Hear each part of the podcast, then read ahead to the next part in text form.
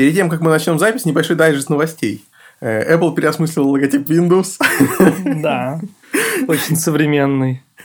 Да, кстати, прикольно получилось. Скажи, это их э, иконка, это же похоже на виндовую иконку, я так понимаю? Текущую? Вообще никак не похоже. Виндовая иконочка – это такая next gen, такие четыре квадратика, которые как-то символизируют окошко. Это натурально окошко в раме. Нет, нет, не, ну да, но там же четыре квадратика, их только, считай, растянули. Как бы в любом окошке. Еще еще вниз поставили подоконник такой, чтобы уж точно это. В общем, ссылка будет на ITPRF. Дальше вышел Эль Капитан, на который я все еще не обновлялся, потому что я не смертник. Хотя люди, которые обновлялись, вроде как говорят, что проблем у них нет. А тебе Wi-Fi работает, чтобы обновиться? Меня беспокоит то, что некоторые говорили, что у бета и капитана были проблемы с аудио, особенно с USB аудио, поэтому э, я пока испугался. Ну, кстати, насчет твоего роутера, как известно, недавно вышел, так сказать, э, Whitehead Botnet, который... Исправляет... О, да, это, это то, что нам надо. Ну, скорее всего, конечно, он тебе его не перепрошьет, Потому что я его уже перепро... я его перепрошил же, я перепрошил на как там Asus VRT Мерлин. Авто... Мерлин, да. Да, отличная штука. Ссылка тоже будет на ATP Кстати, да, если у вас роутер Asus, может быть, вам пригодится. Хорошая действительно штука. И вышел Swift 2 вместе с кодом 7, который опять все сломал, поэтому мне надо все нафиг переделывать в Overload. Но это, это я уже к этому привык. И, в общем... Я рекомендую не заняться после того, как поставишь Эль Капитан. Может быть. сразу. Э, кстати, Капитан поддерживает только Xcode 7 который поддерживает только Swift 2. Интересная штука была в релиз ноутсах, что типа, если вы заканчиваете приложение на Swift 1.3 и вы не можете пока обновляться на Swift 2, то не обновляйтесь на Капитан, потому что вы не сможете компилировать ваше приложение, потому что там поддерживается только последняя версия Xcode.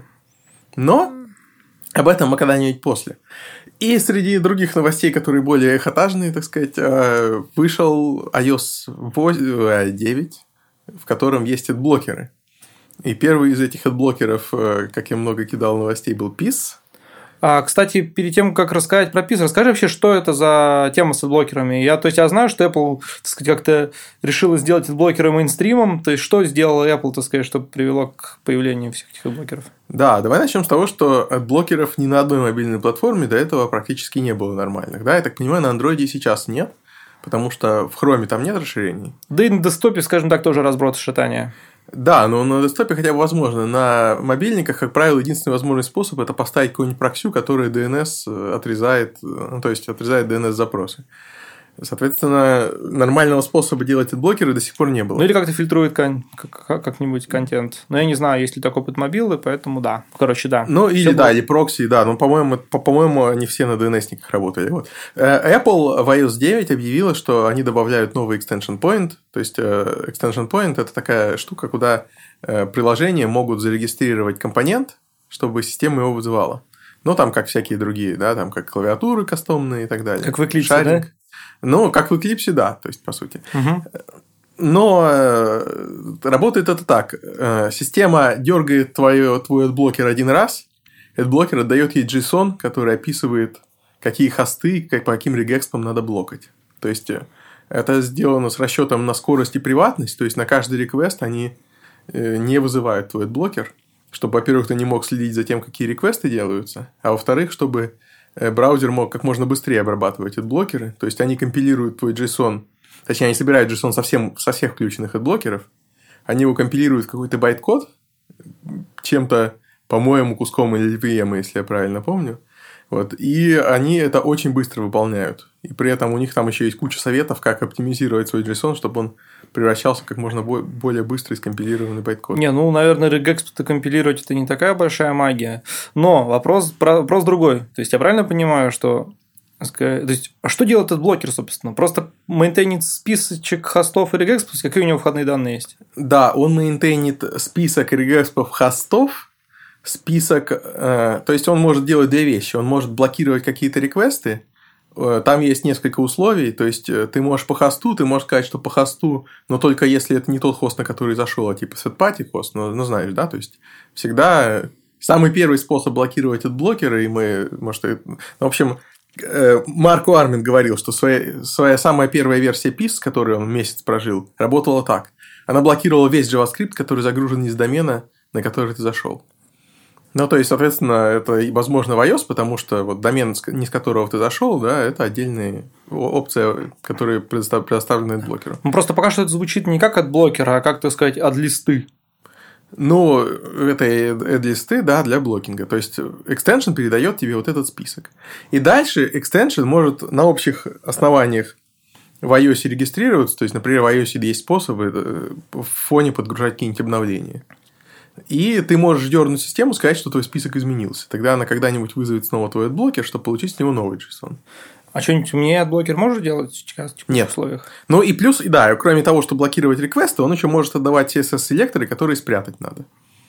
Так, а что-нибудь свое инжектить может? Нет, конечно, потому что это будет нарушение privacy. iOS не позволяет ничего такого делать. И это будет major тормоз. А в чем есть нарушение, чисто техническое вопрос, в чем есть нарушение права, если, например, разрешить только такой код, который там запрос никуда не отправляет, а просто как-то динамически фильтрует что-нибудь на странице? Если он запрос не отправляет, это можно было бы, наверное, нет такой сейчас модели безопасности в доме, чтобы можно было гарантировать, что он... Кроме того, ты можешь сделать код, который, например, не знаю, ну, понимаешь, сложно гарантировать, что не отправляет запрос. Представь себе, что у тебя форма, ты заинжектил JavaScript, который поменял у этой формы action. Соответственно, когда нажмут на форму, которая там логинится в интернет-банк, э, он возьмет и будет отправлять запрос не в интернет-банк, а куда попало. Или там пароли случайно не звездочками покажет. Ну, или это тоже, но это может быть не так страшно, как то, что можно перехватить данные. То есть, очень сложно или невозможно гарантировать, если ты запустишь JavaScript в контексте страницы, невозможно гарантировать, что он никуда ничего не отправит. Ну, я согласен с тобой просто как бы все это начал разговор на ту тему, что а почему у нас больше одного блокера? Это просто сказать разные листы, которые можно сравнить, сказать, по их качеству или там какой-то софта в чем? Да, суть, безусловно, в списках и в user experience. То есть, в чем состоит user experience, это в настройках этого блокера. И в том, что он предоставляет. То есть, э, правда, тут вопрос, э, что сейчас есть. И уместно начать сначала. Да, теперь я понял, так сказать, расклад. Да, да мы начнем с того, что Марка решил сделать свой блогер. Кстати, кто когда... это? Марка Армент. Это э, один из э, первых эмплои, э, чего там, Тумблера, по-моему. Он, соответственно, получил много денег оттуда, потом он пошел и сделал Instapaper.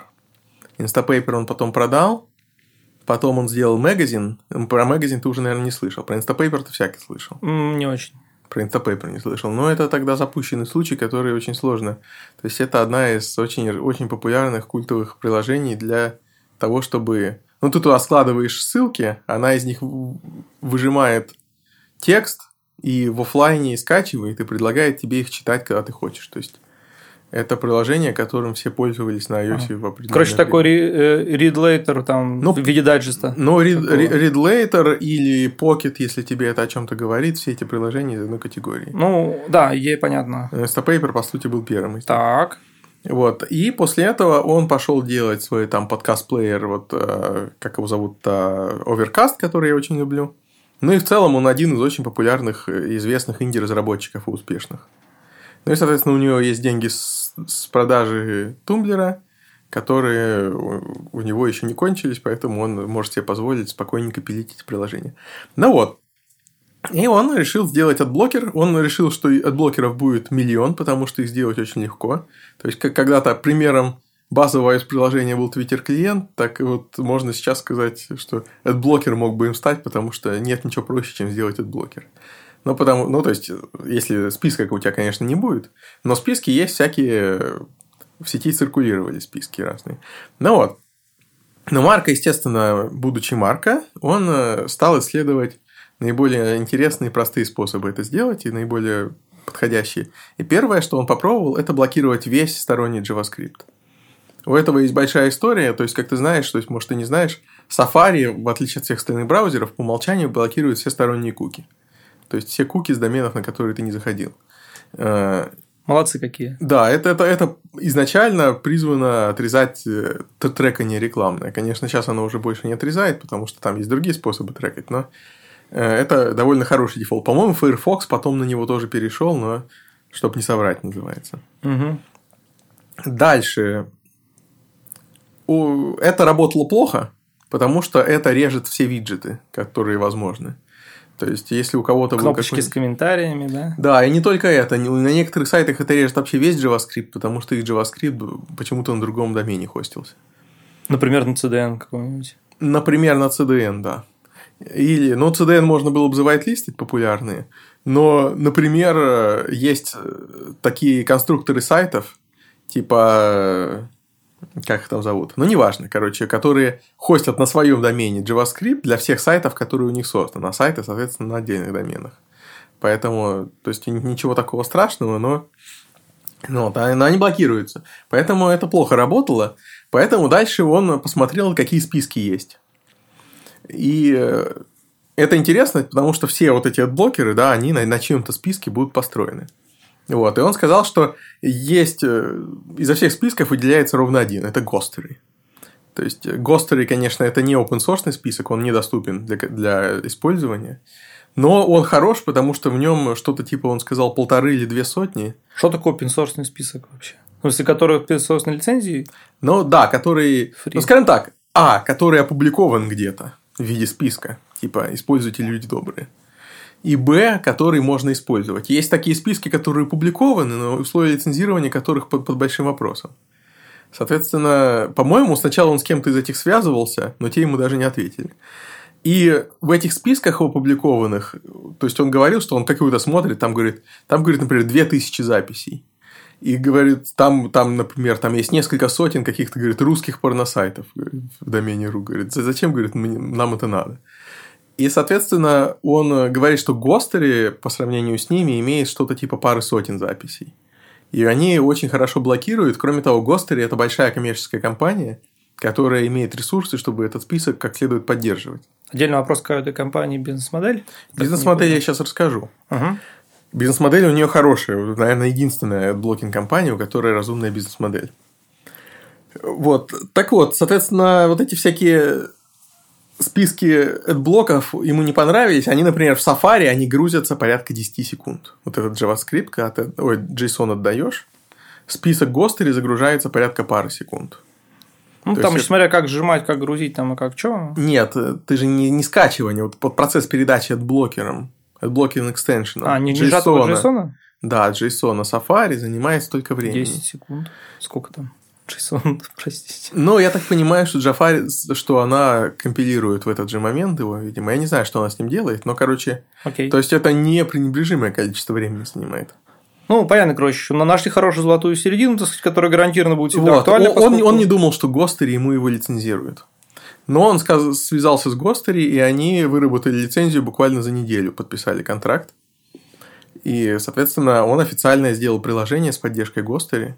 То есть там было Peace, что-то там with blocking list by Ghostery называлось оно. Угу. Вот. И оно действительно хорошо работало. И работает, вообще как, говоря. Как его лицензировали? То есть, Ghostery профит чисто от рекламы? Э, и от самого факта блокировки? Подожди, реклама... По поводу профита Гостери лицензировали так. PIS – это платное приложение. А. 3, 3 бакса стоило. Гостери получала процент с продаж. Вопрос это все условия лицензии. Все практически блокеры платные. И это, кстати, ну, то есть, разумно. И ну, про это мы сейчас тоже расскажем. Хорошо, Бизнес-модель, бизнес-модель Гостери, пока я не забыл, она замечательная. Она состоит в том, что они сообщают сайтам, какая реклама у них блокируется. Сайты им за это платят. Сайты платят потому, что, как правило, у публикаций нет никаких способов выяснять, что за говно им подсунули рекламные сети. Это очень большая проблема. То есть, например, были большие обсуждения, да, что крупные маковские сайты новостные содержали какие-то совершенно противные, ужасные виды рекламы, там, поп-апы и так далее. И при этом они же писали про, про блокеры, например. Да, и, соответственно, это вызывало обсуждение. И в ходе обсуждения выяснилось следующее, что эти сайты используют рекламные сети, тоже гугловую, например. То есть не какие-то левые сети, да, Google. Угу. И эти сети они не модерируют рекламу. То есть, у них есть правила, например, в них нельзя пихать попапы. Но эти правила никто не проверяет. То есть, соблюдение этих правил остается на совести рекламодателей. Если их поймают, то тогда их, естественно, прикроют. Но многих не ловят. Эти рекламодатели могут вставить произвольный JavaScript в код страницы твоей, как часть рекламы. Красота. Вот я вижу, да, что у тебя вот э, это состояние текущей рекламы, понимаешь, почему люди начинают использовать этот блокер. Ну. Так вот, и, соответственно, более того, рекламода... Ой, сам сайт, да, который под рекламу вставляет себе, он не может проверить, что ему вставилось, потому что в каждую географическую локацию и в разные, в разное время дня реклама разная. Это вообще может быть статическим, которому еще пофигу. Ну, я понимаю, но тем не менее, я имею в виду, что что вот у тебя есть сайт, но ты не можешь знать там, допустим, где-нибудь в Бельгии, какая реклама показывает. Короче, нужна была какая-нибудь такая обратная связь, к которой сайт никакого отношения не имеет, никаких телодвижений лишних не делает, есть просто контора, которая все это Ну делает, да, собирает. да, и то есть, то есть есть конторы, которые за деньги собирают информацию о том, какая реклама крутится у тебя на сайте. Ну, то есть не крутится. Ну, но в- случае Гостери не крутится. Но вообще есть конторы, которые просто следят за тем, какая у тебя реклама на сайте. То есть Гостри как бы она пользуется тем, что они популярны, но не слишком, что как бы по тому проценту рекламы, которую они заблокировали, может 5% рекламы, которую показали. Да, по сути, так. То есть им невыгодно быть слишком популярными, так сказать, в лонг-терме.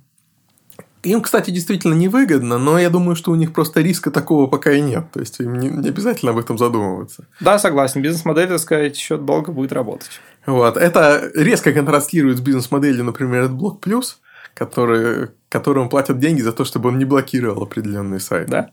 Но, ну, в смысле, ты согласен или ты удивляешься? Ну, я что-то про это слышал, но я этой тузой не пользовался, поэтому как-то не по барабану. Ну да, то есть бизнес-модель AdBlock Plus состоит в том, что э, им, то есть они какую-то типа хорошую рекламу разрешают за деньги от этого рекламодателя. Ну, то есть от, не рекламодателя даже, да, а как Ad Network, сети, распространитель рекламы. Я еще удивлен, почему ни у одного блокера, а может, кстати, и есть, нет бизнес-модели подсовывать чужую рекламу. Э, подсовывать чужую рекламу. Например, менее инвазивную, например, там на место более инвазивной. Чувак, подсовывать чужую рекламу бизнес-модель есть, но она есть не у adblocker ов. Потому что мне, вот у меня есть LiveReload, это браузерный extension, мне регулярно приходит предложение вставить туда какой-нибудь безобидный кусок типа JavaScript за большие деньги, который, например, заменяет рекламу на другую рекламу. Типа пользователи ваши не заметят, а вам будет профит. Соответственно, он, например, заменяет платную рекламу в результатах Гугла на свою платную рекламу. Поэтому такая бизнес-модель, безусловно, есть. Она просто не у AdBlocker. Скорее всего, многие... Нет, скорее всего, никто не соглашается, раз предлагают большие деньги. Значит, они до сих пор есть. Нет, они соглашаются. То есть, они предлагают, потому что у меня много пользователей. То есть, 100 тысяч активных пользователей в месяц, это значит, что ты можешь жить на одном вот этом. То есть, понятно, что это завянет, как ты туда это встанешь. Да. Но... Че, ты мог бы сделать вид, будто тебя Xcode заражен тем самым вирусом, короче. и- тебе даже ничего за это не было. Так вот, дальше у PIS была печальная история, состоящая в том, что он оказался в топе App Store, то есть он сразу оказался самым продаваемым приложением Кстати, в о App каком Store. времени идет речь? То есть, уже вроде недавно Apple вела. Да, это выход э, iOS 9 где-то две недели назад произошел, может быть, три. И то есть, вся история с письмом, которую ты сейчас расскажешь, это... Это современная история. да. Ага. Соответственно, он поднялся на первую позицию App Store. Он стал, соответственно, Марка стал лицом сопротивления таким. И он сказал, что через два дня он понял, что он не хочет быть лицом сопротивления. И он никак не ожидал, что он будет самым популярным. То есть, Марка сказал следующее. То, что я ожидал, что придут все вот эти крупные блокеры типа AdBlock Plus, выпустят свои приложения, и, соответственно, они смогут, там, Гостери, да, придет, выпустит свое приложение. И он ожидал, что он будет где-нибудь, ну, посерединке. То есть, у него будет этот блокер, оптимизированный для user experience, но при этом будет не самый популярный. Когда... опера, короче. Э, Наверное. Тут, видимо, он очень шустро подсуетился, видимо, так сказать. Он, он, э, да, он сказал, что он поговорил с женой, поговорил с Гостери, и они договорились, что он убирает это приложение из App Store, и он его убрал. Мутная то есть, история, на через- самом деле. Нет, это совершенно не мутное. То есть от Марка это ожидается. И он до, до сих пор расхлебывает последствия, но А подожди, а в чем последствия? Ну, лежит себе, лежит, никому не мешает, деньги капают, казалось бы. но деньги капаются, это создает тебе обязательства. А, ну то есть, как бы имидж, ну то есть, может просто плохо повлиять на Ну, то имидж. есть, но нет, ну разумеется, ты не можешь его не поддерживать.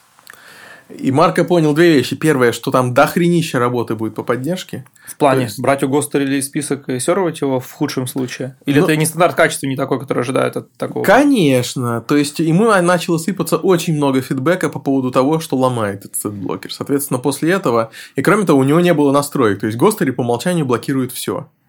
У Марка не было настроек, что блокировать. Поэтому Да, надо было придумать fine-grain систему настроек, нужно было бы делать очень много всего, что Марк сказал, что он вот не хотел делать. Да, плюс у Гостери есть еще, не знаю, удобный способ, например, ты можешь прямо на страничке в вылезающем окошке сказать, что это сайт не блок, там, или временный Но- не блок и так далее. Тут, я понимаю, такого фидбэка в принципе нет. Ну, вообще, во-первых, эта фича есть в Safari. Ты можешь сказать загрузить сайт без adblocker ов. Да, в блокер такого способа нет, поэтому пришлось бы изобретать велосипед, как минимум. И Марко сделал. То есть, вот такие вещи – это часть user experience, которые, да, то есть, Марко можно доверить сделать хороший user experience, и он его сделал. То есть, он сделал, использовал другой вид расширений в Safari, чтобы добавить несколько команд, типа открыть там, от, от- открыть без, без блокирования, там, за whitelist ать. То есть, вот у него вот это было. А как это получалось? Он же получает факт, по факту информацию о том, куда пользователь ходит. Но он получает, если ты нажмешь на эту кнопку. А такое можно, да? Но, в смысле, он, смотри, ты нажимаешь на кнопку, в Safari есть экстеншены. Эти экстеншены, естественно, то есть, когда, когда ты вызываешь, типа, это, это типа часть шаринга. Там есть шаринг и actions. Action предназначено делать что-нибудь со страницы, типа перевести, например, ее. Соответственно, естественно, они получают доступ к странице. А, все, я понял. То есть какой-то отдельный экстеншн, который Да. out of band передает. Да, то есть Марка предлагает эти экстеншены, их надо все включать по одному, то есть они сами не включатся. Соответственно, у него есть хор- хорошая такая процедура установки, когда он тебе показывает, что надо сделать. Ну, то есть про user experience он продумал. То есть, короче, сделал целом все для людей, так сказать, но потом оказалось, что надо делать еще больше, так сказать, и все. во-первых, оказа- оказалось, что, во-первых, может быть, делать надо больше, чем надо. То есть он рассчитывал быть нишевым, понимаешь, трек, э, adblocker ом, а он оказался самым популярным adblocker ом. Это принципиально другая ситуация. А как, а вот как в таких ситуациях ну, не обязательно блокер работает вопрос поднять цену? Или это Э, на бренде, или это на, на бренде сыграет плохо? Я не знаю, честно говоря, это, наверное, бы хорошо сработало. То есть, подними он цену до, до 20-30 баксов, и он оказался бы своим нишевым adblocker ом, да, где люди, которые любят Марко типа меня, бы его купили, а все остальные бы его не купили. Проблема в том, что его уже купила куча людей, например.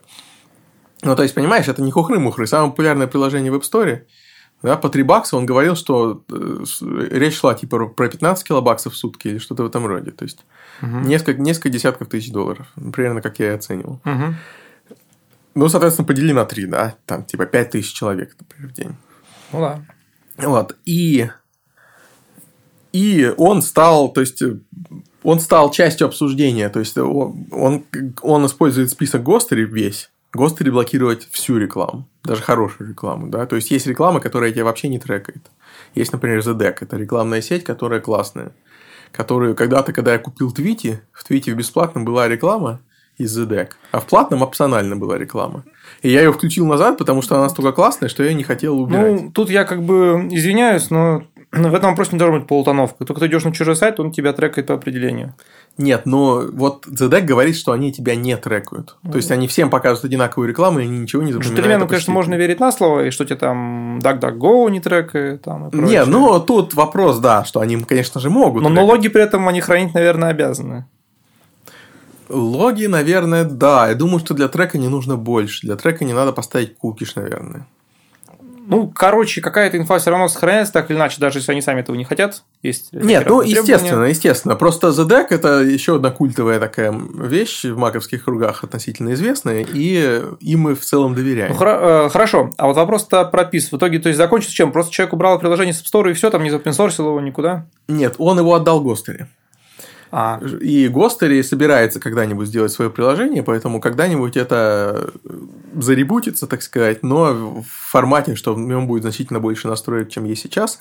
И что еще интересный момент, да, то есть э, разработчики App Store не могут рефандить кастомеров.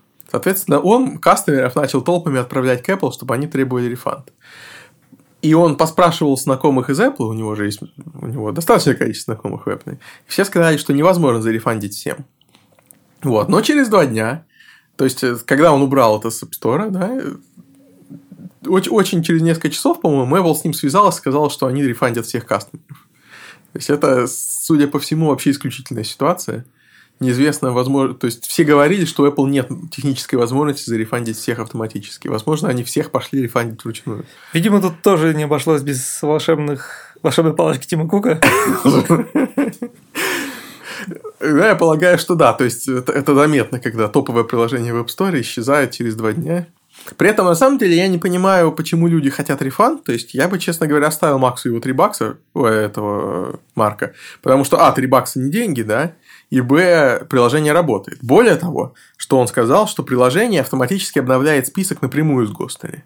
То есть не с помощью апдейтов приложения. Поэтому пока Гостери не изменит формат отдачи этого списка, она пока не собирается его менять, это приложение продолжит работать и обновлять список. То есть у меня оно остается в качестве основного блокера. Ну, в целом, да, вот как бы ты оценивал, сколько это приложение проживет, так сказать, пока оно не начнет нам сбоить? Ну, пару месяцев. А, ну, 3 бакса за пару месяцев, наверное, действительно. Ну да, то есть, то есть я считаю разумно, я, я мне жаль, что Apple зарефандила все эти деньги. С другой стороны, может быть, все эти пользователи, они просто хотят переключиться на какой-то другой блокер, которым они будут сразу пользоваться надолго. Чем им два месяца сидеть здесь, а потом... Нет, другой без, безусловно, честный рефанд. Я считаю, что нечестно mandatory рефанд, так сказать, не спросив меня, но, но так или иначе. А там был mandatory рефанд, подождите? Ну, это был рефанд, который сделала Apple.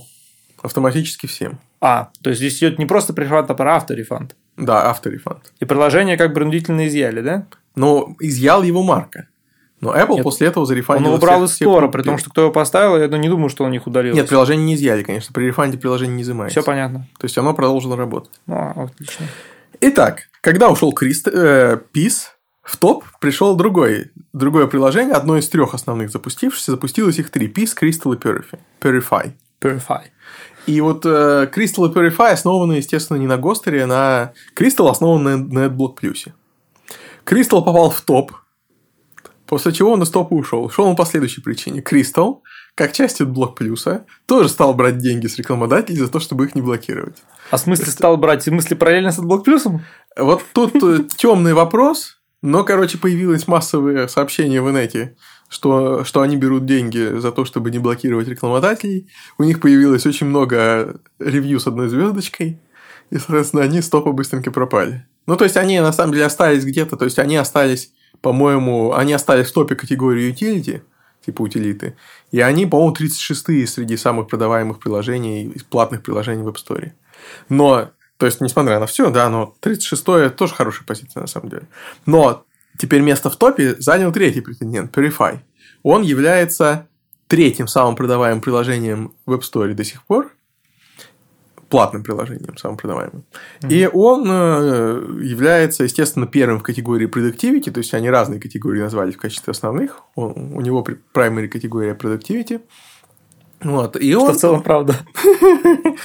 Вот, и Purify вроде как э, это просто честное платное приложение, которое пока что ни с кого не собралось брать деньги. То есть Crystal тоже платное приложение, он стоит 1 бакс, но помимо своего одного бакса, видимо, они решили, что... Ну, то есть, я думаю, все эти авторы поняли, что это значительно больше геморрой, чем они думали в начале. У меня есть такое подозрение. Странно, что Гостри, так сказать, наглядно на пальцах не объяснил, так сказать, насколько сложно такие приложения делать. У них ну, опыт есть. Не, ну а кому Гостри? Гостри может быть Марко, но... Ну, да. Но я не знаю, что такое сложное. Марк, я думаю, рассчитывал, что Гостери всю поддержку своего списка выполняет сама. Да, наверное, Марк думал, что он сам, наверное, разберется, сказать. Ну и Марк, то есть он же, он на подкасте описывал следующее, что он погрузился в технические вопросы этого блокания, то есть во весь user experience, в настройку и так далее, то есть вот в смысле first run experience там и так далее, вот эти опции типа open unrestricted, что он особо не задумывался о такой даже не бизнес-часть, а как это назвать? В общем, о, части, которые говорят, типа, какой объем мейнтенса этого всего потребуется. Угу, понял. Вот. Но и он не рассчитывал, что потребуется так много мейнтенса, потому что если он был бы там от блокером номер 5 среди всех, да, то да. была бы совсем другая ситуация, возможно. Согласен. Так а вернемся к нашему Purify. Э, что в итоге с ним? Чей у него лист? Э, фиг знает, чей у него лист. Э, то есть я не проверял, мне было лениво, но у него тоже какой-то какой-то лист, и в него вроде как никому неизвестный разработчик, но который вроде пока что всех нормально показывает, и он работает. То есть люди говорят, что в целом все эти блокеры работают. Так. Я продолжаю пользоваться писом, естественно, потому что я предпочитаю софт от Марка, но пока, он, пока он жив. Э, софт.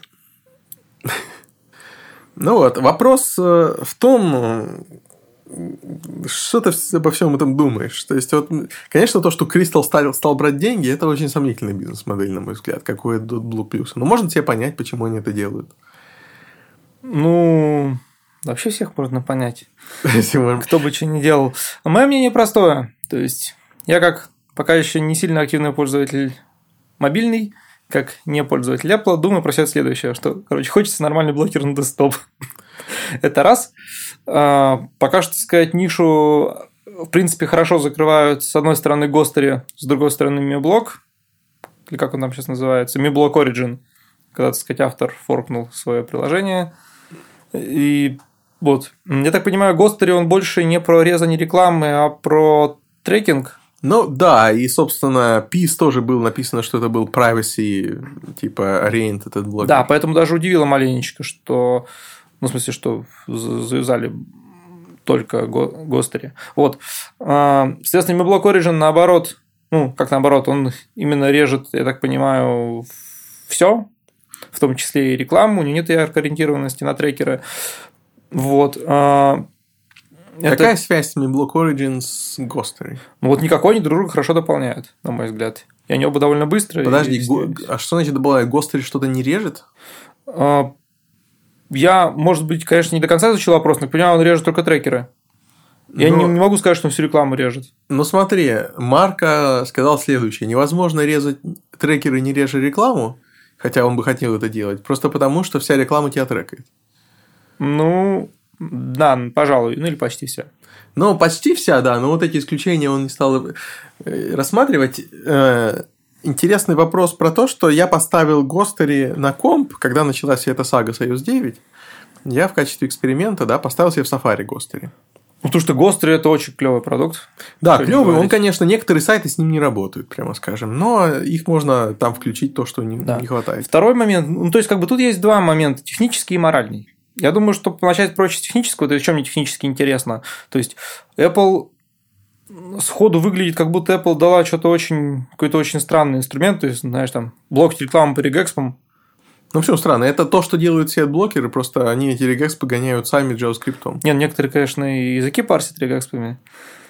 Нет, ну, в смысле, но это реально то, что делают все блокеры. Ну, не знаю насчет всех, но возможно. Ну, все, конечно, понятно, может быть, где-то есть. Да. Во-вторых, мне интересно, как технически там работают вещи, типа, например, ну, одна из известных фишек Гостери, что если, например, у тебя есть какие-нибудь, не знаю, какие там в статье, там, не знаю, какой-нибудь виджет с комментами из ВКонтакта, или там кнопочку да. там рассказать друзьями, он типа он делает, он их не убирает. А-а-а. Он вместо них кидает свою блямбу, на которую, если ты нажмешь, виджет подгрузится и даст тебе лайкнуть там или поделиться. А, не нет, нажмешь, ну, то ну, не трекает. Но такого на iOS нет, конечно. Вот, это очень плохо, потому что это убивает, блин, собственно, очень большой сегмент рекламы, который хочется иногда юзать. Ну, по поводу комментов, то есть у Марко было типа две опции. Одна из них была резать все комменты, по-моему, а вторая была резать что-то еще такое. Там даже не про комменты, извини, про кнопочки там мне нравится, плюс один там и так далее.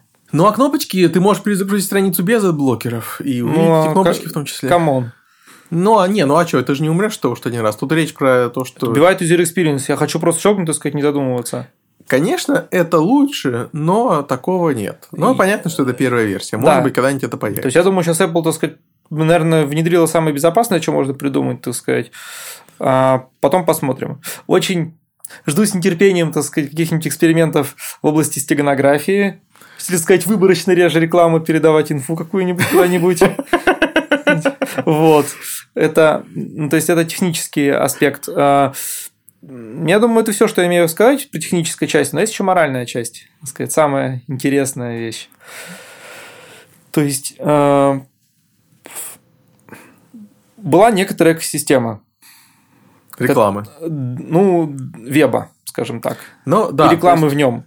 Вот, которая со временем, так сказать, э, превратилась ну, у которой были свои плюсы, там свои минусы. Потом в свое время превратилось в болото в некоторые, стало нести больше минусов, чем плюс. Мне почему-то флеш напоминает, так сказать, и так далее. Ну, просто историю сказать, что когда ну, раньше да, флеш было хорошо. Это, причина этого в том, что доходы от рекламы падают. Поэтому реклама становится все более и более противной, потому что компенсировать падающие доходы нужно все, все более заметной рекламой. Да, плюс есть что-то сказать, наверное, совершенно чудесные ребята, которые там трафик всякий покупают, перепродают. О, да, здесь была отличная статья недавно, угу. исследующая боты, которая говорит, что очень много все эти рекламодатели теряют на, на ботовых кликах и показах. И, соответственно, это одна из причин, почему эффективность рекламы падает. Да, была еще недавно статья, по-моему, какой-то подкаст, ну, я читал текстовую версию, который, э, про человека, который отмывал сказать, э, ботовый трафик делал его похожим на настоящий. Да, то, то есть, ну, да, это, это все большая часть проблемы, состоящей в том, что это настолько непрозрачная и запутанная экосистема, что те, кто пытаются вставить себе рекламу, они не могут ее отследить и вставить себе честную рекламу. Да, и поскольку, так сказать, в силу веба никакого, так сказать, способа, как хоть что-то упорядочить, нету. При этом способы вставить честную рекламу мы знаем. Им пользуются люди, которые, например, Daring Fireball, да? Честная реклама есть один простой способ. Спонсорство называется. Когда люди просят тебя написать, и ты, и ты пишешь отдельную статью, что спонсор на этой неделе у нас такой-то. Это, то есть, и пишешь обычным контентом. Верно, своими, не, своими это словами. не автоматизируется. Это не автоматизируется, совершенно верно. Но это зато, это, а, хорошо для пользователей. То есть, всю рекламу на подкастах, да, я с удовольствием слушаю, я знаю эти марки. Ну, то есть, я их, конечно, потом я с удовольствием пропускаю, когда они задолбали одним и тем же. Но, но тем не менее, я знаю эти марки, я купил уже несколько вещей, Например, MailRoute очень хорошая штука для защиты от спама, да, я купил, потому что она рекламируется на подкастах. Есть второй способ, как можно относительно честно защититься, но ты это не объяснишь создателям адблокеров. Э, знаешь, такой как-то метод fastmail, то есть взять контору, которая, так сказать, все проверяет, за всем следит, там, которая который будет представлять качественный рекламный контент. Но, скорее всего, долго не проживет. Нет, такие есть конторы. Я говорю, вот есть, например, ZDEC. Это рекламная сеть, которая отбирает рекламодателей, в которой реклама стоит дорого, и которая отбирает то, где показывается реклама. И, соответственно, очень многие топовые сайты, то есть, собственно, например, на блоге Марка э, стоят, стоит реклама. Она контекстная? Она не контекстная. Это просто рекламная сеть, которая, ну, она, так сказать, она имеет уклон вся рекламная сеть имеет уклон в сторону креатива и продуктивити. А ручками там, то есть они там никак не тегают, то есть рекламу, то есть они не могут ручками хотя бы под сайт, так сказать, выбирать Нет, направление, направленность. Вообще никак. Ну, вот как бы контекстная реклама это хорошо на самом деле, такая общего характера контекста. Но контекстную рекламу можно оставить поисковикам, я считаю, честно говоря. Нет, в плане как раз должны быть хорошие компании, так сказать, которые будут проводить. Да, да, да, такая компания могла быть когда-то Google, так сказать, но у них стали большие объемы, они не могут теперь уже. Не, но Google контекстную рекламу внутри своего поисковика проводит не так плохо. Но при этом она все равно не фильтрует. Нет, видишь, как бы контекстная реклама, которая текстовая реклама, текстовая, это одно. да, текстовая. Ну, текстовая реклама это не самое большое зло. Внутри поисковика так. текстовая же реклама. Да, в которой нельзя свой JavaScript ставить. Да, совершенно верно. И может быть отчасти из-за этого, то есть реклама внутри поисковика, как правило, нормальная. Обрати внимание, мы ни разу я не видел там. Ну, то есть, там иногда бывает, может, что-нибудь сомнительное рекламируется. Периодически, изредка, кстати. Да. Но, как правило, все хорошо. Да, ну, собственно, всем желающим это посмотреть, например, плохой рекламу, не знаю, зайти там на поисковик за Pirate Bay, например, или на какой-нибудь бесплатный имидж-хостинг. Это ужасно. Вот. Там вы все поймете, так сказать. Так вот, по поводу контекстной рекламы, я бы сказал, что идеальное решение следующее. Несколько неконтекстных сетей, но направленных на определенные категории. То есть там, да, типа чисто люди, которые рисуют, там, не знаю, люди, которые водят машину. И дальше, ну, то есть, это может быть такая компания, которая серию, серию рекламных сетей Нет, мы сейчас говорим уже про решение, на самом деле, а нужно сначала поставить все проблемы. То есть, какие еще проблемы с моралью? А, с третьей стороны, то есть, с одной стороны, так сказать, явно есть честные игроки, так сказать, которых несправедливо в каком-то смысле так сказать, страдают от того, что в целом, так сказать, правила игры на Это да, да, это была одна из проблем моральных, которая перед Маркой вырисовалась и которая ему не понравилась. Да. Честно говоря, так сказать, э, э, если быть совсем честными и циничными, я бы эту проблему поставил так, что нету нормального API какого-нибудь там для рекламы, то есть нету способа, так сказать. В браузере, да? Ну, ну, например. Ну, то есть, но, но нет... это, вот это уже из серии, а в идеальном мире, но это не да, важно. то есть нет способа как-то out of band, так сказать, эти вещи проводить. Считай, как правильно, как часть веб-страницы со всеми плюсами и минусами. Важный вопрос вообще в том, должна быть реклама? Вот. А и четвертый момент в этом моральном вопросе в том, что э, это из той же серии, сказать, морально ли вырезать рекламу в, кино, смысле, в телевизоре с помощью софта там или железа. С одной стороны, нет, поскольку как бы ты на самом деле покупаешь не телевизор, так сказать, там, а ну, как бы, на самом деле ты на каналах смотришь не передачи, смотришь канал, с одной стороны. С другой стороны, пользователи сами имеют право что-нибудь, что им потреблять контент. Они же, например, когда купили книжку, человек уже не обязан всю пролистывать читать от начала до конца в таком порядке. Там, когда он купил журнал, не обязан всю рекламу читать, которая в нем дается, может ее пролистывать. Вообще, мы можем даже больше сказать, что по сути это проблема эквивалентна вопросу о пиратстве во многом. Потому что здесь есть баланс двух вещей. Первое, есть люди, которые выпускают какой-то продукт с расчетом на то, что рекламу какой-то процент людей будет смотреть или читать.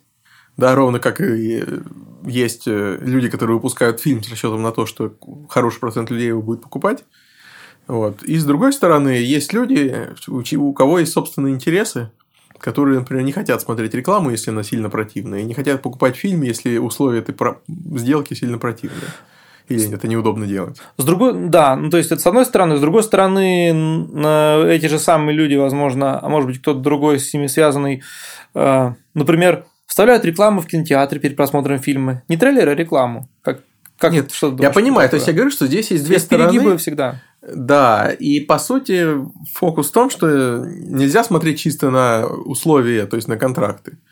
Да. С четвертой стороны... Вопрос баланса интересов. Да, конечно. С четвертой стороны всякие... То есть, попы... есть еще попытки, так сказать, э, сделать рекламу неотличимой от контента. То есть, э, с одной стороны, спонсор вот эти вот статьи, ты говоришь, самый честный вид рекламы, а с другой стороны... Ну, когда они не... честно помечены. Верно. Типа этот... Ну, как у Тёмы в ЖЖ, да? Ну да, как у Тёмы в ЖЖ. Да. Ну, Тёма в ЖЖ, сказать, он помечен как рекламный доп прочтения, это еще плюс-минус хорошо. А вот когда у тебя там в ленте в каком-нибудь ВКонтакте или Твиттера, там, типа, это пост рекламный, ты понимаешь уже, когда ты его посмотрел. Это уже как-то не ну, очень ну, это, это, это очень плохо, да. То есть, реклама, как правило, начинается с того, что человек своими словами пишет, что спонсор на этой неделе такая-то компания, спасибо ей, они занимаются тем-то. Вот это адекватный способ рекламировать. И да. это на самом деле хороший способ рекламировать, потому что если компания хорошая, нет ничего стыдного в том, чтобы это была реклама. То есть да. я, я не понимаю необходимости скрытных рекламных постов. Если только ты рекламируешь не какое-то говно. А, да, или если у тебя реклама по другому случаю массово режет. Нет, если реклама массово режет, то можно рекламировать открытыми рекламными постами. Ну, то есть они же не отличаются. У них нет CSS-селектора там какого-нибудь. Ну, как будто неотличимы, сказать, белого шума. Да, они неотличимы от контента, и они, собственно, являются контентом. Они неотличимы по хорошей причине. Конечно, если еще подбирать правильную рекламные посты, так сказать, как-то как custom tailored. Ну, конечно, как к аудитории, конечно. Да, конечно. Это плюс. В общем, э, видишь, очень много всяких моральных э, этих э, вопросов есть, возникает. Я считаю, что у них ответ простой как и на любых таких запутанных ситуациях. Это все, по большому счету, классическая гонка, так сказать, считая мяча, которую, так сказать, Apple подлила да, Apple подлила много огня, и тут, конечно, скептики говорят, да, потому что у них основной конкурент Google, да, а они скептики, потому что реклама настолько говняная на мобильниках, она действительно настолько говняная, вот, что невозможно так вот, ответ, вот, вот решение очень простое. То есть, одно, то есть, это просто борьба, считая мяча, то есть, я думаю, Apple пошла на шаг, потому что просто дальше уже некуда. Тут снизу постучали. Вот, э, то, есть, то есть, однозначно нужно говнорекламу резать. Э, ну, это опять же такая ситуация, когда, сказать, стало слишком много флеша, просто взяли его и выкинули. Да, в какой-то момент. Ну, к этому долго шли, так сказать, мучительно как-то там крутились вокруг этого, там в итоге взяли и выкинули. И никто особо не пострадал. Все, а, вот. Второй, так это все к чему говорю-то? К тому, что э, гонка считая мяча это вообще само по себе нормально. Вот это такое мое мнение, что... Наверное, да, потому что это и есть способ, способ поиска баланса, да? Конечно. В какой-то момент, так сказать, все равно к чему-то сойдутся, и... Но и без этого баланс был бы однозначно нарушен в сторону какой-нибудь стороны совершенно нечестно. Конечно, минус этого всего подхода просто в том, что так сказать, заставляет всех участников вырабатывать лишнюю энергию, так сказать, в поиске баланса. Но, извините, ну, это, это тоже, да, но, но это часть, да. Мы, мы не знаем лучшего метода, скажем так. Может быть, это не идеальный метод, но мы не знаем лучшего. А, да, мы не знаем, потому что любой, ну, как бы, как сказать, любой метод, который основан не на самоорганизации, всегда, так сказать, будет претензии к тому, кто его инфорсит. А к самоорганизации придраться не к чему, поскольку это самоорганизация. Ну Тут... да, хотя, по сути, она не обязательно честный результат производит, просто придраться не к чему. Это может быть ключевое слово. Да, просто придраться не к чему, а поскольку придраться не к чему, это значит, что каждый в каком-то смысле на это может повлиять, и поскольку каждый это может повлиять, скорее всего, сойдется к тому, ну, то есть, что да, процент это своего рода честность, будет... потому что у всех а абстрактно равные шансы, хотя понятно, что шансы у всех зависят от их начальной ситуации, но в теории у всех есть шанс ее поменять. Да, но в целом ситуация... Собственно, это как, это как и весь мир. Да, это как бы не хуже ситуация, что, например, у нас есть только несколько операционных систем, так сказать. Это не хуже ситуация, как то, что у нас есть не так много богатых, но в теории каждый может стать богатым, если, если сильно поднатужится. А... Есть, мне кажется, здесь аналогия значительно шире может быть. Да, в том числе. То есть, э, э, единственная проблема у всех этих гонок там, что на, да. на каждом следующем витке, так сказать, сначала будет большой период пертурбации, что мы сейчас и наблюдаем. Да, то есть очень многие издания сейчас будут испытывать. То есть, конечно, блокеры не в один момент и не в один год получат достаточно популярность, чтобы значительно. Мне, например, понравилось, как ну, то есть есть удачные примеры. Э, ну, то есть опять же, очевидно, что с этим будут многие бороться, многие это уже делают. Мне понравился подход Хабра, например, что я даже не знаю, то есть можно делать по-разному. Можно, например, там, если не загрузился реклама спонсора, не показывает страницу, например, вообще, можно просто, допустим, сделать какой-то placeholder сзади, который, если реклама не подгрузилась, там показывается какой-нибудь текст, типа, что, пожалуйста, включите обратно этот блокер, потому что мы живы засчитали. Вот, вот пожалуйста, далее. включите обратно этот блокер, мне кажется, это, это Г, потому что какого а вот, вот я недавно видел сайт с хорошим текстом, а у них э, было написано следующее. Поскольку вы блокируете рекламу, рассмотрите, пожалуйста, наши премиум аккаунты, которые дают вам возможность не только отсутствие рекламы, но еще такие-то, такие-то фичи. Вот это, по-моему, правильно, потому что я, как человек, блокирующий рекламу, не хочу включить назад рекламу. Я, может быть, готов заплатить за то, чтобы мне понравился wording на Хабре, просто его не точно привел. Типа, там было написано, что кажется, вы используете adblocker, что-то там, типа, Хабр живет, развивается за счет показа рекламы. Нет, я понимаю, но я не хочу смотреть рекламу, я хочу платить деньги. Вот если эту, так сказать, формулировку немножко подпилить по темам, пожалуйста, включите блоки там или, ну, то есть не, не и, или. И тут можно прийти к тому, что у нас нет хорошей системы микропейментов, которая позволила бы мне, там, не знаю, сколько, сколько Хабр получает с рекламы, когда я его посещаю, а посещаю его редко. Вот я хотел бы столько же ему заплатить. Примерно. То есть не 10 баксов в месяц я хотел бы ему заплатить. А я хотел бы ему заплатить чуть-чуть, потому что я его посещаю чуть-чуть. А если посещаю много, я готов заплатить много, конечно. Это, кстати, была бы клевая программа, которая на стороне клиента трекает, куда он ходит, так сказать, а Совершенно потом предлагает ему говорю, оплатить. Что, что вот, система, вот работающей системы микропейментов нам не хватает. Не микропеймента, а микротрекинга. Но Микропейментов, которые платят согласно микротрекам. Да, там пейменты может быть и не микро, так сказать, может быть, с ними технической проблемы бы и не было, нет софта, который тебе такое дает. Ты даже сам не можешь для себя, так сказать, понять, насколько ты много хабров Нет, ну, они... мало. Я могу понять, большинство месяцев я использую ровно ноль. Изредка мне раз в несколько месяцев кто-нибудь кидает какую-нибудь статью, которую я проблевавшись захожу и читаю, потому что ну, ну есть другие сервисы, такой... где у тебя не, не так все Конечно, конечно. Поэтому для каких-то сервисов это будет не микропеймент, но для большинства речь про то, чтобы на каждую страницу, которую ты заходишь, перечислить, там, не знаю, по центу. Нет, а я не так хочу. В смысле, это вариант, конечно, хороший. Мне логично была бы софти, например, который раз в месяц, там, или когда ты ходишь, он тебе показывает, куда сколько раз ходил, ты можешь там оплатить кнопочкой. Да, но речь про то, что если у сайта, например, 100 тысяч пользователей, которые заходят редко, чтобы он все равно мог собрать деньги, несмотря на то, что каждый из них редко ходит, понимаешь? То есть, ты говоришь про другую проблему. Ты говоришь про проблему, как деньги принять, а я говорю про то, как, как нет, красиво но... выставлять счет. Нет, и это тоже. Ну, то есть, нужно и micropayment ы, и solution для выставления счета, и ничего из этого у нас нет. Да. Нет, я думаю, конечно, когда появится система micropayment ов, это себя не заставит долго ждать, свято место. Да, потому что оплата всегда сложнее сделать, чем, чем, приложить, чем extension для браузера, Кстати, там не про, не, про, не про micropayment или не про какие-то платежные сервисы говорил Павел Дуров в последний раз. Я не знаю, мы посмотрим. Да, кстати, Я думаю, все понимают, что micropayment ы всем нужны. Ладно, у меня есть вторая тема, которая связана с этим.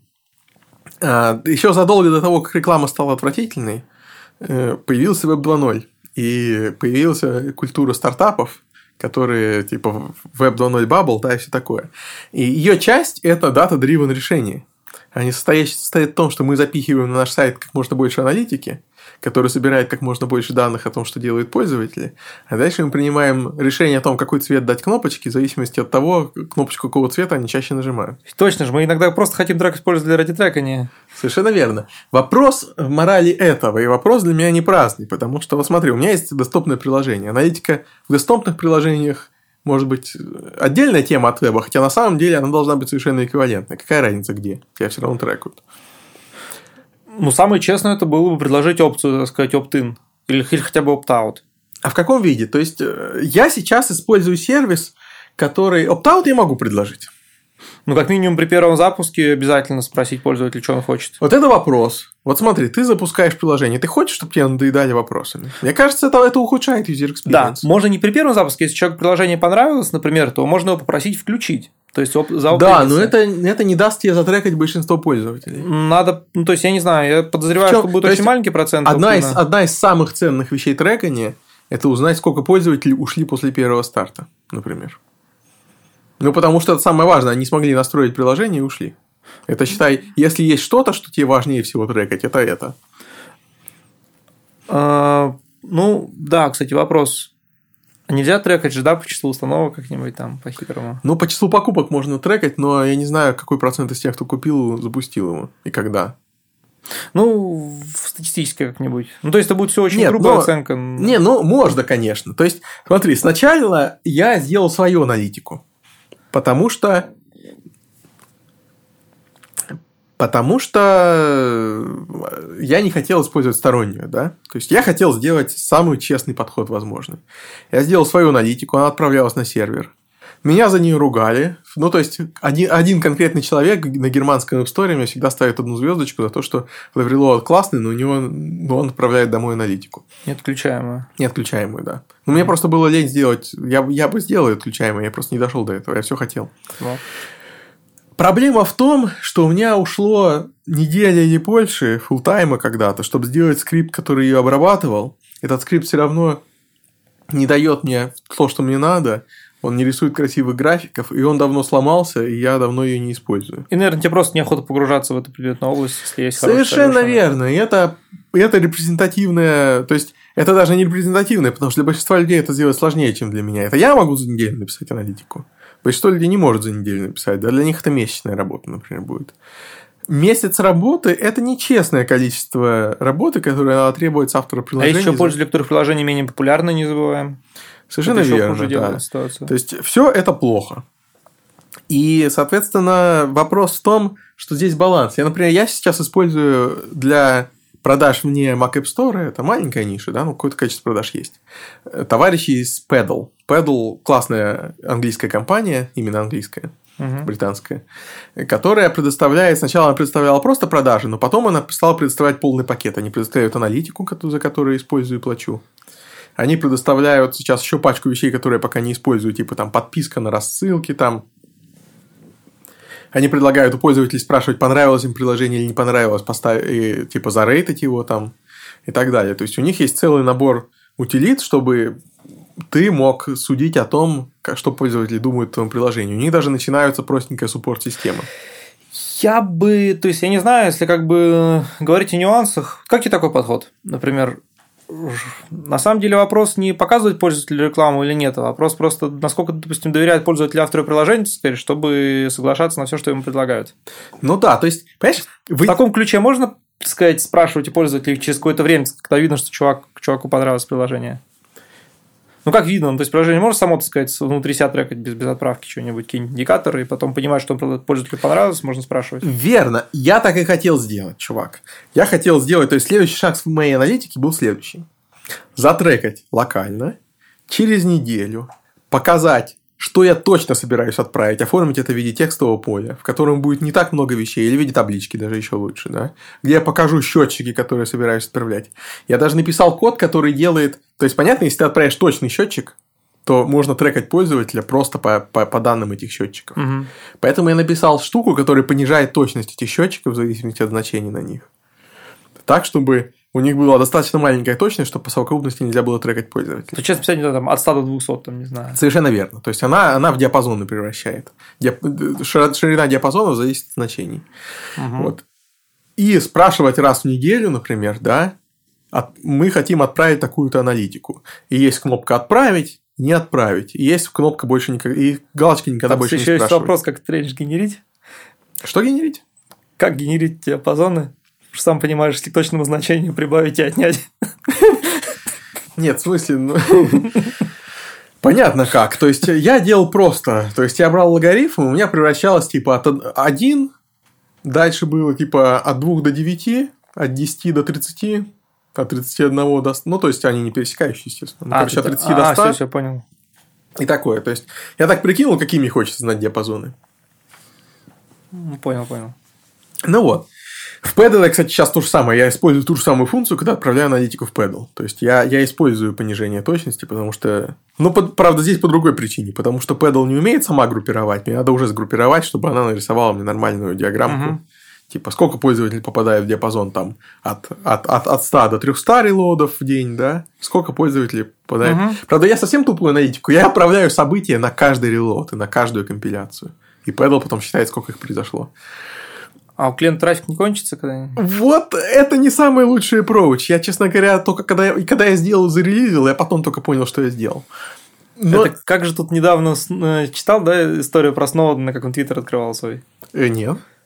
Ну, у Сноудена появился Твиттер, так сказать. Он там запустил даже какой-то твит. И в чем история? И что-то, по-моему, писал, что такое, типа, что он забыл отключить нотификации. Все, ему что-то пошел, по 35 гигов. Нотификация буквально там за полдня. Там, так вот, понимаешь, в чем проблема баланса? И вот, может быть, ты мне скажешь свое моральное видение этой проблемы. Есть готовые решения, например, Pedal. Они интегрируются легко. Я за них плачу.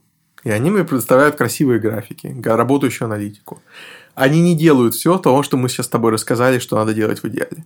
И можно написать свое решение, которое будет спрашивать, как мы говорили, и все хорошо. Проблема в том, что его надо писать и мейнтейнить. Его нет из коробки. Отправлять после этого в Pedal? Нет. А, в Pedal отправлять? В Pedal отправлять – это интересный баланс.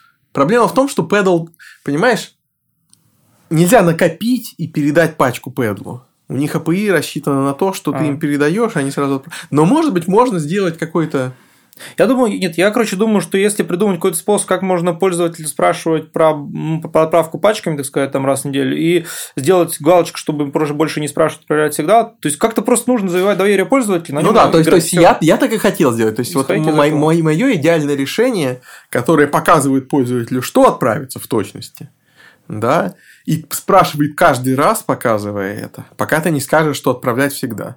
Ну, типа, ну или скажешь никогда не отправлять. Ну, то есть, да, то есть ты поставишь галочку больше не спрашивать и нажмешь не отправлять. Угу. Или нажмешь отправлять. И тогда как бы все, да, и это будет через неделю. И обязательно написать, что при следующем изменении формата мы спросим еще раз. Ну, то есть, как так вот, чтобы не пользователь не чувствовал, что нажимает на галочку, а там может потом... С другой стороны, вот это хороший вопрос, потому что я же каждую версию что-нибудь добавляю. Неужели каждый, каждый, после каждого апдейта опять начинает надоедать пользователю? Ну, или зафиксировать формат. Ну, в смысле, формат фиксированный, но счетчики я добавляю какие-нибудь. Новые, например. Ну, тут я уже не знаю. Надо смотреть, что добавляешь. Когда Знаешь, это баланс морали и user experience.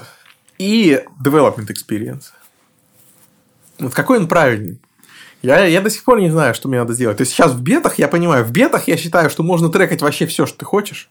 И mm. как бы у тебя, у, тебя полное разрешение, потому что это бета. Да. Вспоминаем Microsoft? Да, вспоминаем. Microsoft, Microsoft со мной согласна, е. Да. Даже Apple, по-моему, со мной согласна, если я не ошибаюсь. Хотя тут, кстати, вопрос. Ну, Apple у них еще больше грехов, сказать. Они, они просто выбор не дают людям. Кстати, в iOS-приложениях аналитика массовая, и никто с ней не борется, потому что нет способа борьбы, нет способа даже ее заметить. А.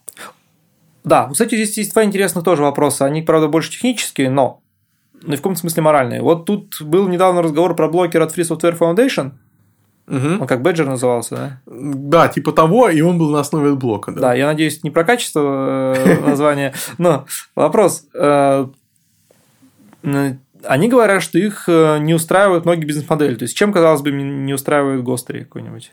Хороший вопрос. У них, по-моему, не было ответов про конкретные Да, они ничего не написали, как так бровями пошевелили и выпустили свой продукт. Гостер, я думаю, их не устраивает тем, что это не open source софт, потому что... А, да, это же FSC. Потому, потому что это, это же коммерческое приложение. То есть, это блок, по-моему, open source. А да. это чисто коммерческая разработка. Согласен. Кстати, очень интересно, Ad Muncher как поживает. Там что-то чувак, видимо, настолько увлекся своими стартапами, ну, в смысле, своим стартап-инкубатором, что на него как-то забил, что ли. Или ты знаешь, что такое Ad Muncher? Я слышал название, и это все, что я про него знаю. Короче, такая, такой прокси-сервер, который прозрачно подхватывается и режет рекламу. А, ну понятно. Наверное, в связи с распространением HTTPS там у него появились некоторые проблемы, но он давно не обновлялся, и теперь тоже. он стал бесплатным. То есть, а, HTTPS, Б, это гемор. То есть, это, чтобы у тебя работало с мобильником, тебе надо его поставить куда-то, я не знаю. Да, но чувак обещал буквально год назад, что э, уже на готове новая, принципиально новая переписанная версия, которая там быстрее, там, мейтейнабильнее, там, будет резать TPS рекламу, так сказать, если нужно, будет делать все, что нужно, но что-то она до сих пор не выходит. Ну ладно, это технический. Технический вопрос не так интересно здесь, да. как моральный. А моральный вопрос следующий. А, Apple дает этот API только для браузера?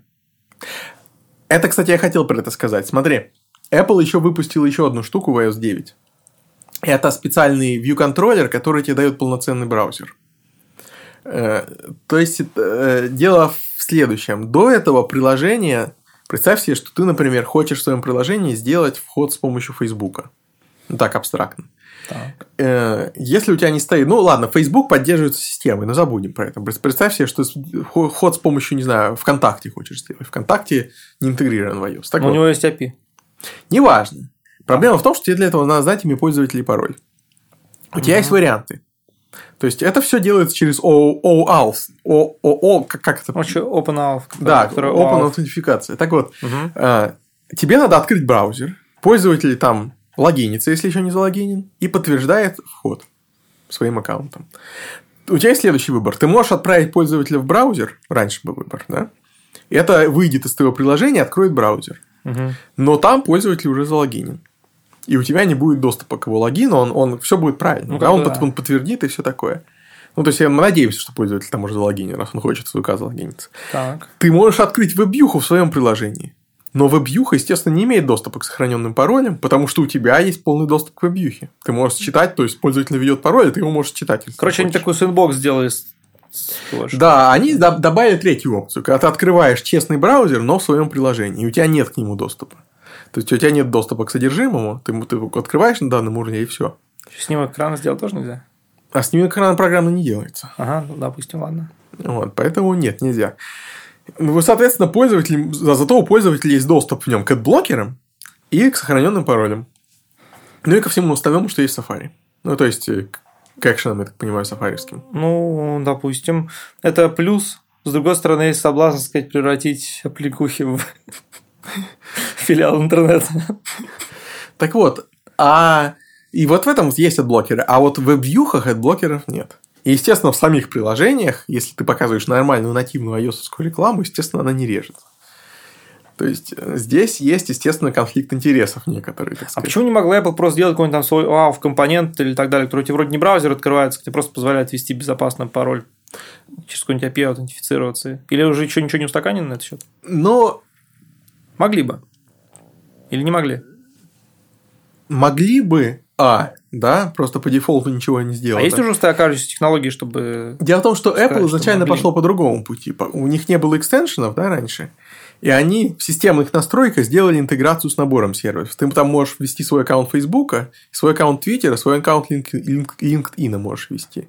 И аутентификацию с ними Apple сделала. То есть, ты вот как раз через системные средства можешь отправлять аутентифицированные запросы к ним аутентифицирован тем аккаунтом, который вводит пользователь. Но это лимитировано для тех, кто договорился с iOS. Или с кем там, не знаю, с кем Apple договорился. Ну, понял. Кто с кем неизвестно. И нет способа это расширить, но я думаю, что потихоньку это заменяется тем, что есть теперь способы взаимодействовать между приложениями. Поэтому и есть все больше способов шаринг. То есть, например, приложение Facebook теперь может шарить имя пароль с браузером Apple потому что у них есть единая система, то есть для этого он должен сайт Facebook подтвердить, что к нему может иметь доступ приложение, а приложение должно зарегистрироваться, что оно имеет доступ к сайту. Не, а почему просто не запилить какой-нибудь известный протокол? То есть никаких там P2P договоренностей не делать, при этом. Ну, в смысле, э, наверное, можно было бы. По-моему, все эти протоколы имеют особенности у разных провайдеров. Но может быть. Может быть, нету хорошего протокола или такие есть? Нет, ну OAuth это нормальный OAuth 2. Но, в общем, наверное, могли бы. Окей, понял. Но вместо этого они сделали, так сказать, довольно простой способ и работающий – это веб-юха. Ну, веб-юха... Ну, в смысле, отдельный специальный режим такой. Да, по сути, это можно использовать и для аутентификации, это можно использовать... Некоторые начали теперь использовать, чтобы показывать ссылки. То есть, обычный самый важный use case для этого, да, это когда ты, например, нажимаешь в Твиттере ссылку. Потому что половина использования Твиттера – это чтение ссылок. Еще можно показывать контекстную рекламу. Ну, в смысле, контекстную рекламу ты не... А, нет, ну ты можешь, собственно, показать рекламу и по, ссыл... по нажатию на рекламу открыть эту штуку. Нет, ты можешь просто показать в программе туповый view, в которой показывает рекламу, не имеющую отношения к Apple. Но ты, но ты не можешь использовать эту, эту штуку. Эта штука вся на полный экран открывается. А, то есть это, то есть это вьюха, а, такая вьюха. Да, то есть это не вьюха, это view-контроллер. Он... Так же, получается, еще проще делать приложение, которое просто открывается, вьюха не закрывается. Ну, не совсем. Оно должно открыться сначала твой экран, а из него только можно открыть этот. Ну а да, за этим будет какой-то твой. Но это же не так сложно. Нет, это то есть построить на этом, на этой штуке приложение, которое с вебьюхой, невозможно. Ну, Потому что оно открывается отдельно и модально. Ну, не, ну может быть, с возвращениями можно. Ждем примеров, ждем примеров. Не, просто а зачем? В чем преимущество по сравнению с просто вебьюхой, если у тебя, у тебя приложение свое? Может быть, у тебя уже есть прилож... Может, у тебя уже есть сайт, и не хочешь это писать, приложение. Ну, в смысле, ну ты толкаешь свое приложение в веб и открываешь в нем сайт. Это не, не, ничуть не сложнее. Ну, Поэтому здесь нет use case. Окей. То есть насчет аналитики в приложениях мы решили, что что мы решили? Что только честный способ раз в неделю спрашивать морально? Или Э, можно всех со, со всех все собирать? Ну, на самом деле, можно делать так, как ты хочешь, просто, просто проголосуют рублем в какой-то момент. Если говорить про мораль, не знаю, я говорю, мне кажется, нужно просто завоевывать доверие пользователя, сказать, и если не как-то вот как-то аккуратно спрашивать разрешение неинвазивно, только вопрос как, тут уже технический вопрос. Ну, то есть, ты, во-первых, за, опта, за opt-in. Ты считаешь, что opt-out это не Это не принципиально, ты, ну, на самом деле, конечно, с точки зрения доверия это хуже. Opt-out, потому что честно пользуюсь. Просто вопрос, как это сделать так, чтобы и спросите, когда пользователь дозрел, так сказать, что он, скорее всего, не откажет, и когда это ему меньше всего напрягает, так сказать, и как-то построить это, это сложно технически придумать как. Ну да, и при этом ты теряешь первоначальную аналитику. А, да, если... Ну, то есть, теряешь, если пользователь не доживет до момента или не согласится. С другой стороны, если пользователь, сказать, не согласился... Но если не согласился, ладно, это значит, что пользователь не хочет. Вопрос в том, что ты теряешь, если он не доживет до этого момента. Это, это меня, Если пользователь это меня достав- беспокоит. Ну, просто как бы ты начинаешь мерить вместо, так сказать, процента пользователей, которые ушли после первой процент лояльных пользователей. То есть, можно как-то лояльность мерить, с него будет профит или нет тебя как автора? Пожалуй, пожалуй, да. То есть, вполне вероятно, что я преувеличиваю необходимость Лояльным пользователям можно предлагать какие-то вещи, которые ты в обычном поле людям не Нет, предложил. нет, конечно, меня интересует лояльность. Ну, то есть, нет, меня интересует много вещей. Но меня интересуют только пользователи, которые остались. Более того, ты можешь лояльных пользователей вообще попросить не просто индикаторы, там, на какие кнопки нажимали, а просто попросить их, там, что они хотят, так сказать, фидбэк какой-то более... Нет, конечно, чем более пользователей... Нет, я, я согласен, да, что, Даже что, возможно, это не проблема. Дальше, если у тебя есть какой-то простой способ находить плюс-минус как-то как- как-то лояльность детектить, ты потом можешь просто еще более по- полезные вопросы задавать или более полезную статистику собирать по, по всякому разному. То есть тут очень много способов. Ну, то есть, наш поинт в том, что, по сути, все самое ценное, что дает аналитика, это, это анализ поведения не тех, кто пришел и ушел, а тех, кто пришел и остался.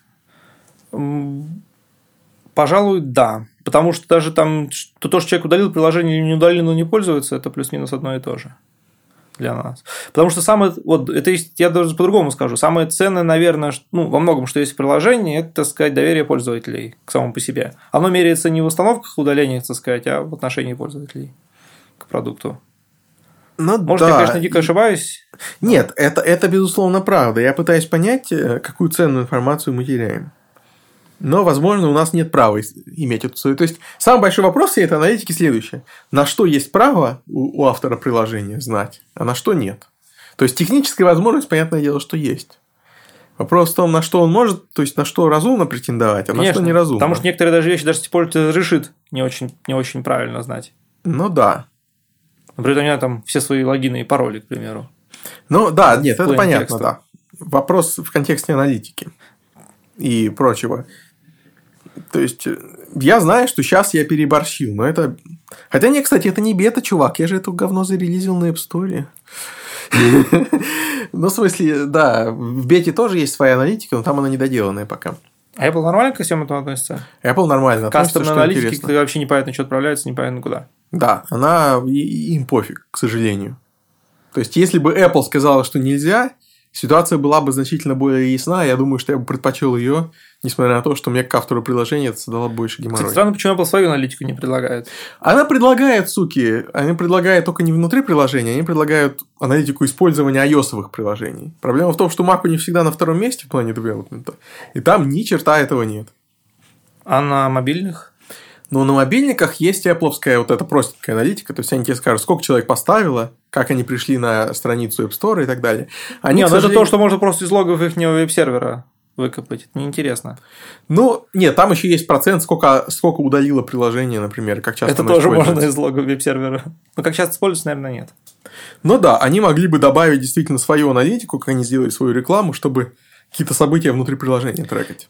Или хотя бы какой-нибудь API для аналитики. То есть, грубо говоря, допустим, они сами с этим не вводятся, но у них какой-то есть канал, допустим, ты подрубаешь там свой сервак с аналитикой к ним, как-то с ними Ну да, они гарантируют, например, что ты не можешь трекать пользователя, Ну. да, потому что, например, вся аналитика это небольшие целые числа или что-нибудь еще Ну, такое. короче, что вся, ну, в любом случае, чтобы вся инфа шла через сайт Apple, а не через тебя. Ну, в смысле, аналитическая. У них, есть, API. у них есть забавная штука, мы тут уже выходим за время, но тем не менее. У нас есть э, в macOS в 10.10 была добавлена забавная штука, забавная своим ограничением. Штука чисто для дебага. Она следующая. Она позволяет тебе писать информацию о том, что делает пользователь в лог в таком виде, что если приложение закрэшится, последние записи будут тебе присланы. Но у этого есть очень интересное ограничение. Они, с одной стороны, вызваны техническими причинами, с другой стороны, проблемой приватности. Ограничение следующее, что ты пишешь статическую строчку, которая именно должна быть статически скомпилирована в твоей программе, угу. с названием события, и дальше только числа. То есть ты можешь еще как, как какие-то, ну то есть ты можешь какие-то поля да, сделать тоже статически, угу. и каждому полю ты можешь написать только целое число. Привет, стегнография. Нет, ну да, ты мог бы что-нибудь передать, но они сказали, что а, это потому что они э, ну, то есть, а, потому что тот способ, которым это записывается, они хранят просто указатели на это все в таком буфере фиксиров... с записями фиксированного размера, они не хотят копировать строчки для скорости. Угу. Но Б они сказали, что потому что они не хотят, чтобы ты этими строчками передал какую-то пользовательскую информацию. Сколько у нас строчек? Нет, понятно, что можно. Но, по крайней мере, ты случайно не запишешь, например, какой-нибудь пароль пользователя в лог. Потому что да, по умолчанию можно... многие люди дампают вообще все, что можно задампать. Сознательно можно, блин, прошивку фотоаппарата через светодиод продампать. Да, поэтому вот и вот, вот аналогичное решение они могли бы сделать для аналитики.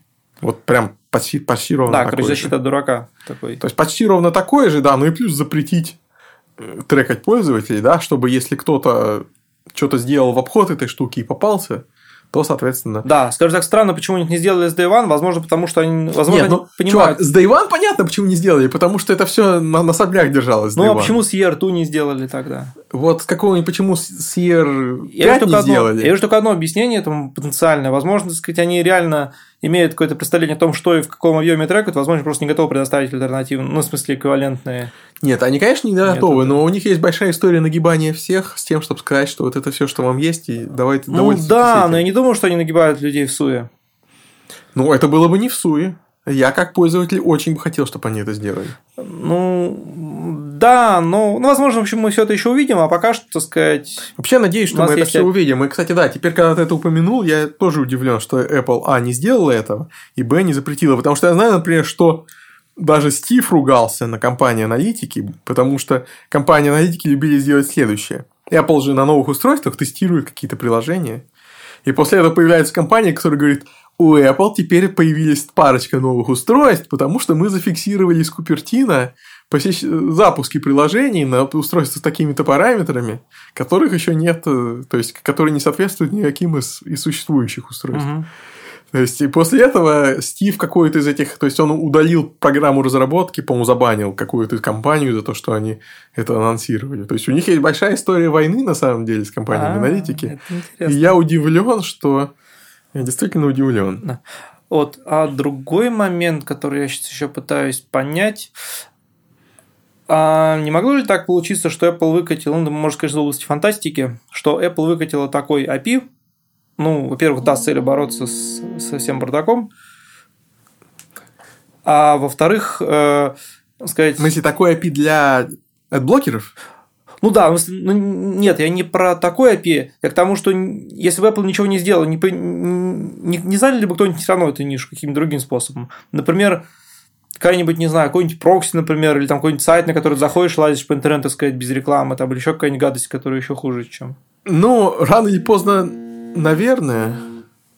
Но проблема в том, что это было бы еще менее популярно. То есть, заверши, наверное, следующей мыслью. Марко сказал, да, они обсуждали на подкасте, сколько человек поставят от блокеры. И он задал такой вопрос, а сколько, в принципе, человек поставит какое-либо приложение? Например, вот есть приложение Facebook. Наверное, оно самое популярное приложение угу. в сумме по установкам. Сколько человек имеют его? И он сказал, ну, может быть, процентов 10, например, может, процентов 20. Ну, не больше, наверное. Это просто потому, что вся аудитория iOS, в принципе, очень разношерстная. Пока Apple не выпустит свой adblocker, который будет стоять... Пока с рекламой все, все не настолько плохо, что Apple выпустит свой adblocker часть сервиса. Ну да, какая, какая, кстати, у нас есть данные? По Apple приложениям данные по использованию у нас есть, что 50%, да, пользователей, помнишь, они сказали, что 50% пользователей iOS используют приложение Notes стандартное для заметок, по-моему. Или про Maps они это сказали. Короче, какое-то из встроенных приложений. Короче, вот у нас есть рамки, да. 50% это планка для встроенного приложения. Siri. Ну, я не знаю насчет Siri, Siri не приложение. Но вот именно для приложения, для которого есть альтернатива. Для Notes есть другие альтернативы. Но Мгм. вот, соответственно, может быть процентов 10-20 да, для приложений сторонних разработчиков. Поэтому сколько процентов людей поставят этот блокер? Ну, может быть, процентов 5-10. Тут еще надо вопрос, сколько процентов людей будет использовать браузер вообще. Очень много в iOS браузер достаточно популярен. То есть, Ну да, ну то есть, короче, в... это было в какой кассу аргумент? В то, что все равно, так сказать, это про- слишком это- много резать не будут, и все будет хорошо. Да, вопрос про то, насколько упадет, э, насколько упадут доходы тех, кто рекламу показывает. И есть мнение, что на ближайший год число будет там не больше, чем дополнительные, там, например, 5% от их дохода. Это если небольшая часть аудитории с iOS. Более того, если бы я был сетью, наверное, которая зарабатывает очень много от рекламы, я, может быть, даже бы выпустил бы свой блокер за адекватную цену, который мне, как бы, компенсировал потери. Кстати, интересно. Это, может быть, а блокер выгоднее продавать, чем рекламу. Я не думаю, потому что с рекламой я уверен, что можно иметь миллионы долларов, с блокеров вряд ли. То Ну, есть, Пожалуй, да. Нет, я говорю, это хорошая реклама, но компания, которая, может, не умеет хорошую рекламу делать, она может чуть ли не больше на блокерах зарабатывать. Блокер интересно.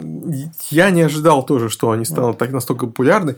Еще последняя, совсем последняя мысль. Apple пока ни один блокер не, за, не зафичерила. Я не знаю, по каким соображениям, может быть, они сами еще не определились. То есть, обычно они приложения, которые используют новые функции, где-то в течение месяца после выхода iOS начинают фичерить.